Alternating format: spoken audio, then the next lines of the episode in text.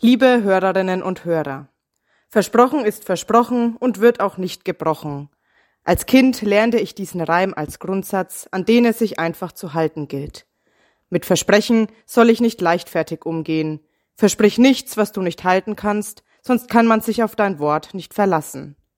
Gibt man jemanden sein Wort, dann gilt das auch, dann hat das auch eine Bedeutung. Naja, zumindest theoretisch. Allzu häufig habe ich aber den Eindruck, dass vorschnelle Versprechen recht schnell wieder in Vergessenheit geraten.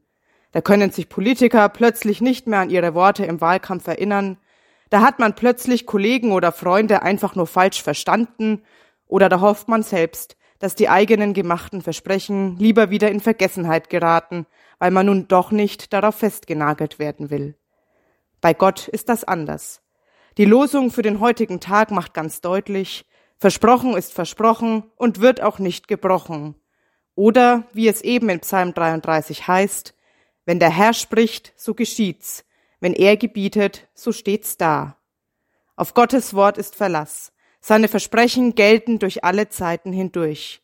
Das gibt mir Trost, das gibt mir Hoffnung, weil Gottes Wort gilt.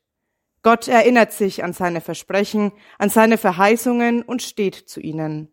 Aus seiner großen Liebe zu uns heraus gibt er sein Wort, und weil wir ihm wichtig sind, erinnert er sich daran. Ich wünsche Ihnen einen gesegneten Tag.